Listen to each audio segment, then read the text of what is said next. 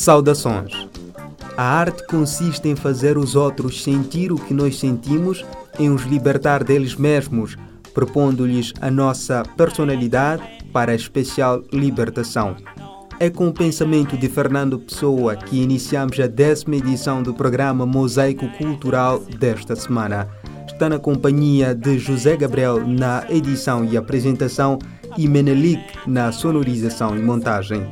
Iniciamos a nossa viagem pelo mundo das artes através da rubrica Súmula, o rescaldo dos eventos culturais. Para além da súmula, nesta edição vai conferir a rubrica Agenda Cultural, um espaço criado para preencher a sua agenda semanal. Não paramos por aqui. A seguir, sugerimos-lhe que familiarize-se com as artes através da rubrica que desmistifica os vários conceitos que a arte comporta e fechamos o nosso encontro com uma reportagem especial. Confira tudo isso lá mais adiante. Por enquanto, é hora de fazer o rescaldo da Semana Cultural.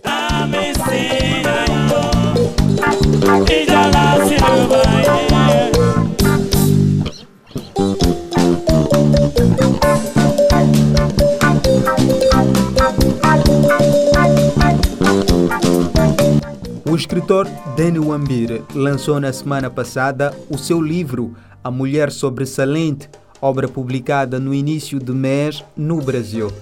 A obra foi apresentada pela professora universitária Egna Sidumo no Centro Cultural Brasil-Moçambique. O livro é composto por 10 contos, um deles intitulado A Mulher Sobressalente. Para além dos contos mencionados no livro, encontram-se também o Conselho da Enfermeira, o linchamento dos dólares, o filho do camponês, casal de brincadeira, entre outros. A obra traz a reflexão sobre assuntos relacionados ao álcool, drogas, crenças e a mais diversas adversidades do dia a dia na sociedade. Esta é a quarta obra de Danny Wambir, que vai se juntar às anteriores três, a Adubada, Fecundidade e outros contos, O Curandeiro Contratado pelo Meu Edil e Quem Manda na Selva. O escritor e jornalista moçambicano Bento Baloi lançou na semana passada, em Portugal, o seu primeiro romance intitulado Recados da Alma. A obra já foi lançada em Maputo, na Fundação Fernando Leite Couto, em novembro de 2016. O romance Recados da Alma, que marca a estreia do autor neste gênero literário, é um retrato da herança e da transição para a independência de Moçambique vivida e sentida de forma efervescente pelas gerações que a testemunharam. Nestas histórias nascem histórias de amor, de clamor e de fervor que o autor narra percorrendo Mafalda e Eugênio e os personagens principais de Recados da Alma. Bento Baloi nasceu em 1968 no Vieira, uma área do bairro da Machaquene, subúrbio de Maputo, onde viveu até a maioridade. Foi jornalista de carreira, tendo trabalhado no jornal Domingo e tem artigos literários publicados em páginas de especialidade de diversos jornais e revistas nacionais. Também escreveu, dirigiu e interpretou papéis em várias peças, tanto de teatro radiofônico como de teatro de palco. Compôs ainda dois bailados ensinados pela prestigiada coreógrafa Pérola Jaime da Companhia Nacional de Canto e Dança. O Centro Cultural Brasil-Moçambique inaugurou recentemente a exposição individual do artista e acadêmico brasileiro Eduardo Vargas, intitulada Corredor de Nacala, Comboio, Carvão e Gente no norte de Moçambique. A exposição contou com a apresentação do reitor da Universidade Pedagógica, Jorge Ferão. Na ocasião, Ferão referiu que as imagens refletem a identidade de Nacala e seu povo. O corredor de Nacala e toda a região norte do país são o berço dos Montes Namuli, que é também o útero da etnia e do povo Macua. São um povo abençoado pela natureza e pelas paisagens que jazem a jusante do Monte Namuli. As imagens que vocês tiveram a oportunidade de ver estão aqui expostas podem ser interpretadas de diferentes formas e ao critério de cada um de vocês. são imagens de um corredor econômico, mas é fundamentalmente de um corredor cultural, de um corredor espiritual, de um corredor de sonhos e de um corredor de vários povos. Porque a conversa era em torno de imagens, a Jorge Ferrão também coube-lhe a tarefa de fazer uma interpretação de três imagens das 96 fotografias que compõem a exposição. Uh, são imagens de uma parede, um muro, e que tem pessoas que fizeram um buraco e atravessam esse muro pelo buraco. Isto aqui tem um significado importantíssimo para quem esteve envolvido nesta, nesta exposição e neste trabalho de pesquisa. Isso significa que nós, como Macuas, desafiamos de forma permanente o perigo mas significa também que a nossa noção de risco não é semelhante à noção de risco de qualquer uma outra pessoa. É comum dizer-se aqui em Moçambique que nós vivemos arriscando a vida de forma permanente. Aquelas imagens também significam que não se educa a ninguém recorrendo ao medo. A exposição que estará aberta ao público até o dia 2 de junho do corrente ano faz parte da pesquisa realizada desde 2014 pelo Laboratório de Antropologia das Controvérsias Sociotécnicas da Universidade Federal de Minas Gerais de Brasil, em parceria com a Universidade Lúrio de Moçambique.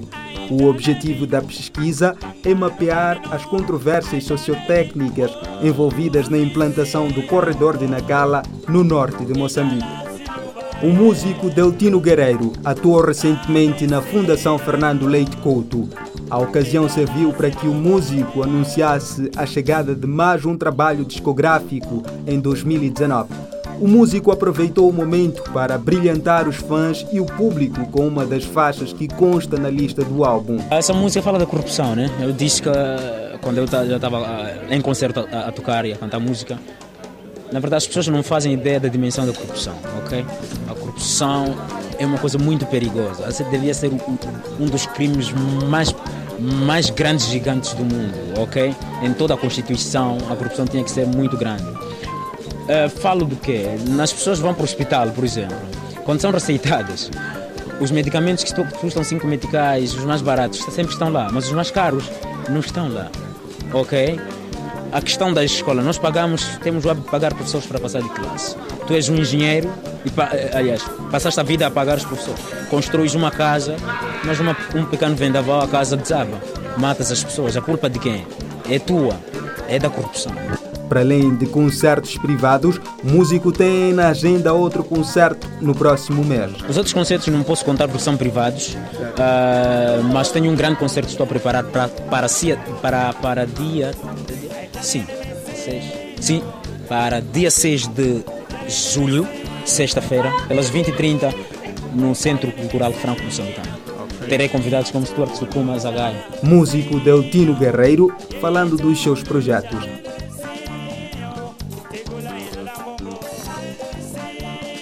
Thank you.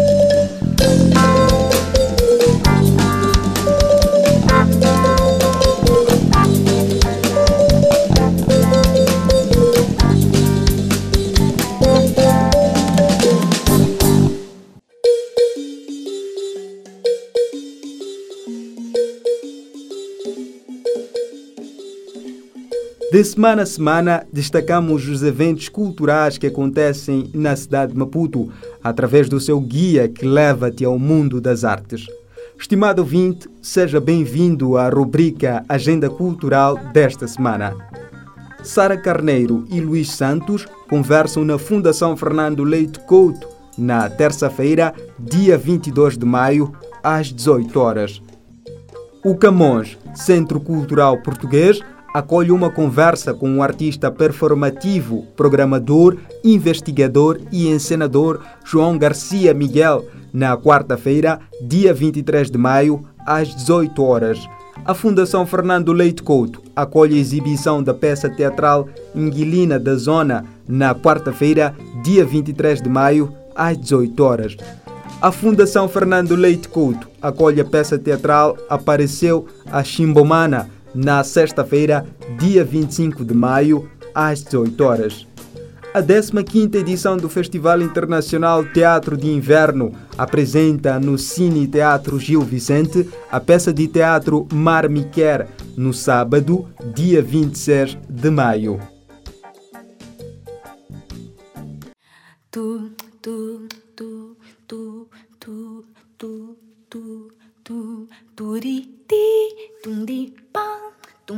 Pai, tirum, tirum, duri, ti, pa. A arte é toda forma de expressão e manifestação do ser. Sabemos que a arte sempre existiu, desde os homens que habitavam as cavernas e pintavam figuras do seu cotidiano nas rochas, prática essa que conhecemos como arte rupestre. Depois disso, várias formas de expressão foram surgindo ao longo da história da humanidade, evoluindo intelectual e tecnologicamente. A rubrica Familiarizando-se com as artes desta semana vai destacar um dos primeiros tipos de arte que falaremos nos restantes programas, a música.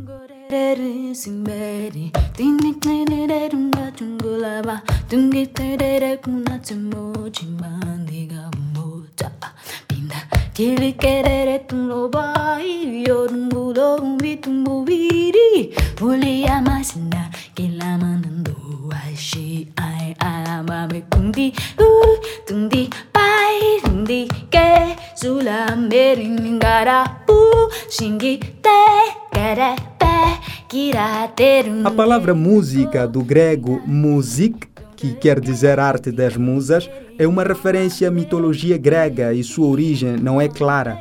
Muitos acreditam que a música já existia na pré-história e se apresentava com um caráter religioso, ritualístico, em agradecimento aos deuses ou como forma de pedidos pela proteção, boa caça, entre outros.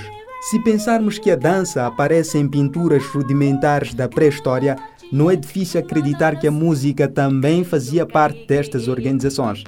Nessa época, podemos imaginar que muitos sons produzidos provinham principalmente dos movimentos corporais e sons da natureza. E assim como nas artes visuais e na dança, a música começou a ser aprimorada, utilizando-se de objetos dos mais diversos. Muitos historiadores apontam a música na antiguidade impregnada de sentido ritualístico e como instrumento mais utilizado, a voz. Por meio dela se dava comunicação e nessa época o sentido da música era esse: comunicar-se com os deuses e com o povo. Observamos que na Grécia a música funcionava como uma forma de estarem mais próximos das divindades, um caminho para a perfeição. Nessa época, a música era incorporada à dança e ao teatro, formando uma totalidade, e ao som da lira eram recitados poemas. As tragédias gregas encenadas eram inteiramente cantadas, acompanhadas da lira, da citara e de instrumentos de sopro denominados aulos. Um destaque importante na antiguidade foi Pitágoras, um grande filósofo grego que descobriu as notas e os intervalos musicais. Já em Roma, a música foi influenciada pela música grega, pelos etruscos e pela música ocidental. Os romanos utilizavam a música na guerra para sinalizar ações dos soldados e tropas e também para cantar hinos às vitórias conquistadas. Também possuíam um papel fundamental na religião e em rituais sagrados, assim como no Egito, onde os egípcios acreditavam na origem divina da música, que estava relacionada a culto aos deuses. Geralmente, os instrumentos eram tocados por mulheres, chamadas sacerdotistas. Os chineses, além de usarem a música em eventos religiosos e civis, tiveram uma percepção mais apurada da música e de como este se refletia sobre o povo, chegando a usar a música como identidade ou forma de personalizar momentos históricos e seus imperadores. Na Idade Média, a Igreja tinha forte influência sobre os costumes e culturas dos povos em toda a Europa. Muitas restrições eram impostas e, por essa razão, observamos o predomínio do canto gregoriano, ou canto-chão. Porém, houve um grande desenvolvimento da música, mesmo com o direcionamento da Igreja nas produções culturais, e nesta fase, a música popular também merece destaque, com o surgimento dos trovadores e menestréis. É importante citar na Idade Média Guido da Zero, um monge católico que criou a pauta de cinco linhas, na qual definiu as alturas das notas e o nome de cada uma. Nasciam assim os nomes das notas musicais que conhecemos: Do, Ré, Mi, Fá, Sol, Lá, Si. No período do Renascimento da Europa, cresce o interesse pela música profana, que não era religiosa. A música também é trabalhada em várias melodias, porém, ainda as melhores composições musicais desta época foram feitas para as igrejas. A música barroca foi assim designada para delimitar o período da história da música que vai do aparecimento da ópera e do oratório até a morte do compositor, maestro e instrumentista Johann Sebastian Bach. A música barroca foi muito fértil, contendo elaborações, brilhantismo e imponência não vistos anteriormente na história da música. Fato é que, talvez devido à oposição aos modos gregorianos até então vigentes, a criação aflorou no período barroco e diversos gêneros musicais foram criados. Neste período, a música instrumental passa a ter maior destaque, adquirindo porte, elegância e sofisticação.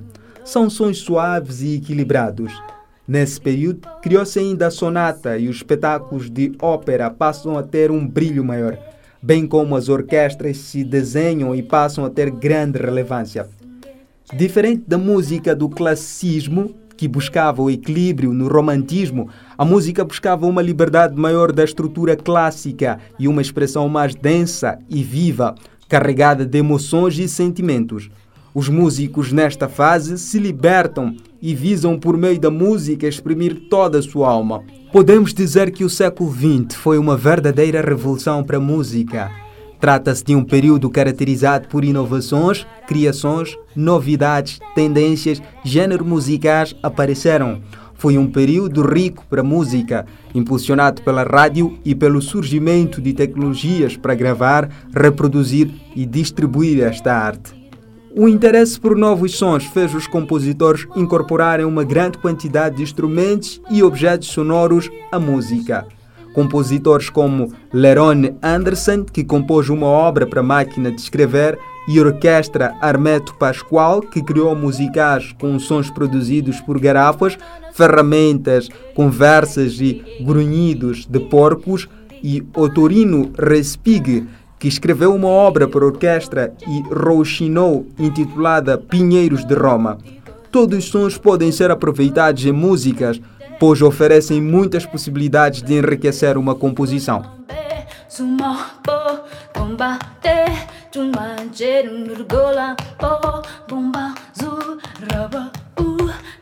Quem me dera ganhar um pouco mais, viajar para Paris. Passeio bué, moda bué, conhecer a torre, enfim.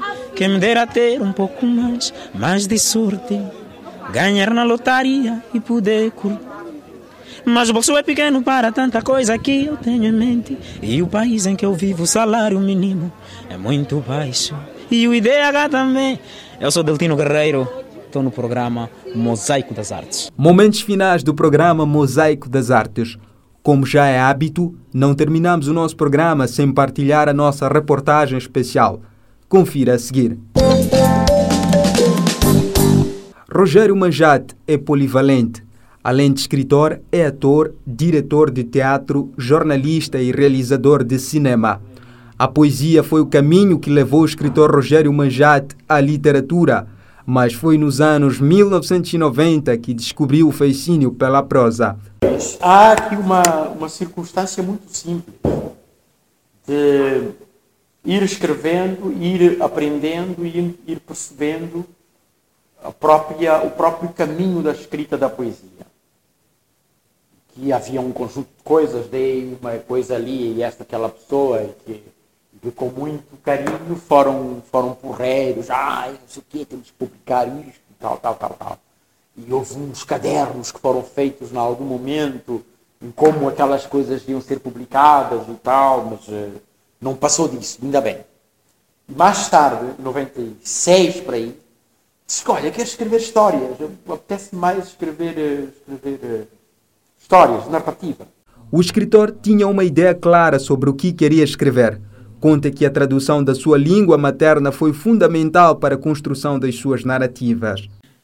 Quando eu ia escrever o primeiro conto, tinha a ideia muito clara. Eu sabia o que eu queria dizer, sabia que história que eu queria contar, mais uma, mais outra e por aí fora. Foi quando eu me apercebi que não sabia. A, a principal dificuldade não era outra senão a língua.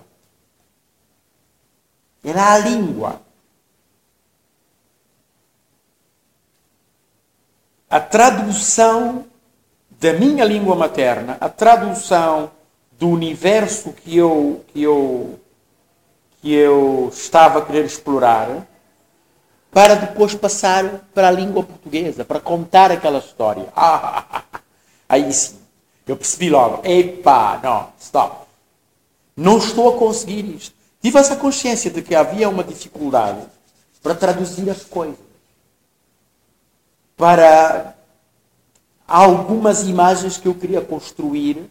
Algumas, algumas tinham muito que ver com a própria língua materna. Eu, eu sabia muito bem como eu queria dizer, o que, é que eu queria dizer, mas que depois não, não, podia, não podia transpor isso para o português. Manjate conta que o laboratório que lhe moldou como escritor foi a leitura de livros. Então dediquei-me, acima de tudo, a ler certos autores. Eu tinha um conjunto de livros de contos em casa.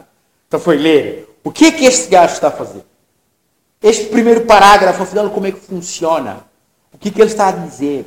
Como é que ele diz a coisa? Como é que esta coisa que me impressiona, eu, eu, eu, eu também posso passar para a minha coisa? Este tipo aqui, olha lá este parágrafo, a quantidade de imagens que tem. Pá, olha lá para como é que ele faz aqui. Olha lá como é que funciona o parágrafo. Olha como funcionam as orações. Olha como funcionam o manejo da língua. Foi assim durante três anos. Três anos. 96, quando eu percebi, e disse assim: não vou escrever enquanto não, não, não, não souber dizer estas coisas que eu digo muito bem em Xangana, mas depois não consigo dizer em, em português e na linguagem literária. O conto publicado na Lua Nova foi fundamental para sua consolidação depois disso, ganhou forças e lançou as obras Amor Silvestre em 2002, Casa em Flor em 2004, O Coelho que Fugiu da História, publicada em São Paulo, 2010, Oase em 2011 e finalmente Cicatriz Encarnada no ano passado. Rogério conta que é produto dos escritores que leu. Onde foi buscar? Da mesma forma que podem encontrar em Luandino, cada um com o seu registro, cada um com a sua forma cada um com seu. Lês Guimarães Rosa, lês Mia Couto, são autores diferentes, totalmente. Lês Luandino, percebe-se que todos eles criam esta, esta relação. Depois os Jacques, não sei o quê, que também são fruto da relação com Mia, com Luandino e com, e com, e com tantos outros. E eu também sou fruto dessa relação com Mia, com, com Luandino, com Guimarães Rosa, com um conjunto de outras pessoas. Não estou aqui a colocar-me no nível deles, não. Estou simplesmente a, a referir-me alguma, alguns dos materiais que eu, que eu de alguma maneira hum, acedi e das coisas que me seduziram numa certa, numa certa altura da, da, da, no processo da escrita. Apesar dos anos, o escritor sente que a escrita ainda tem-lhe ensinado. Sente que cada vez que escreve, exercita, aprende mais e mais.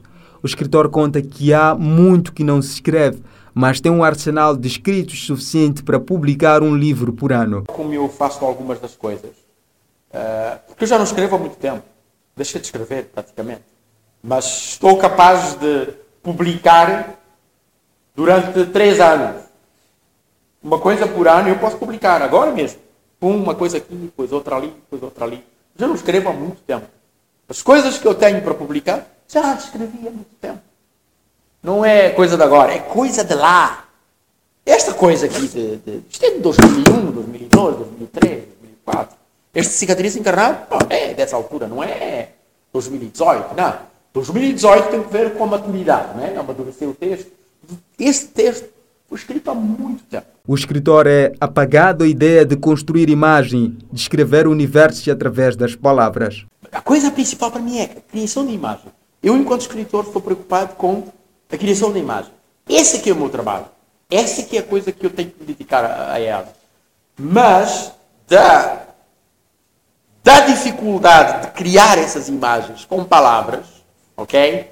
Até ir aprender lendo Garcia Marques, lendo as, os vários autores ali de poesia, de, de, de, de contos, de quer dizer, ler de uma forma mesmo de escola. Aquela coisa que ninguém, ninguém te vai ensinar. Não há ninguém para te ensinar estas coisas. Tens de ir lá ler sozinho, muito para além do trabalho de, de muito para além do trabalho do, do prazer do leitor, mas da oficina de quem está a aprender com o mestre. E perceber como é que ele faz, como é que ele gera esta coisa, como é que ele trabalha a palavra, como é que ele quer transgredir quando é para transgredir, como é que ele é simples. Porque uma das coisas mais difíceis é ser simples e, seres, e teres a certeza de que estás a dizer o que tu queres dizer. Epa, essa parte foi lixada. Eu poder ter a certeza de que estou a dizer o que eu quero dizer. Os prêmios que venceu são reconhecimento do seu trabalho. Deles destaca o Prêmio Literário Telecomunicações de Moçambique, de 2001, Prêmio União Latina do concurso literário Guimarães Rosa de 2002, Prêmio de Literatura para Criança do Fundo Bibliográfico de Língua Portuguesa de 2002, o Prêmio 10 de Novembro de Poesia de 2005 e mais o livro de poesia Cicatriz Encarnada em um dos finalistas do Prêmio Literário de San Ana. Como cineasta, dirigiu e produziu antes de I Love You, My Husband Daniel, um filme sobre a negação da SIDA. É membro da Associação dos Escritores Moçambicanos e colabora em jornais e revistas.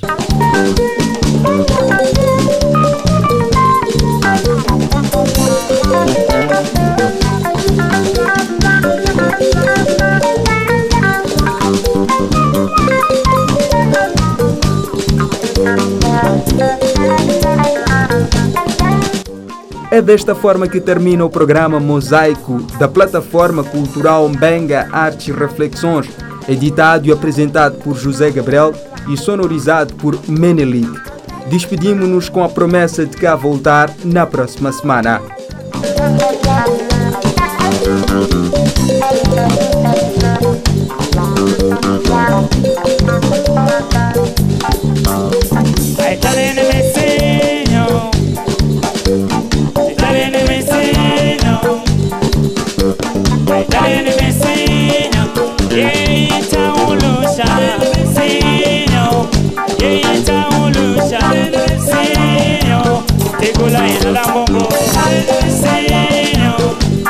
lying, lying.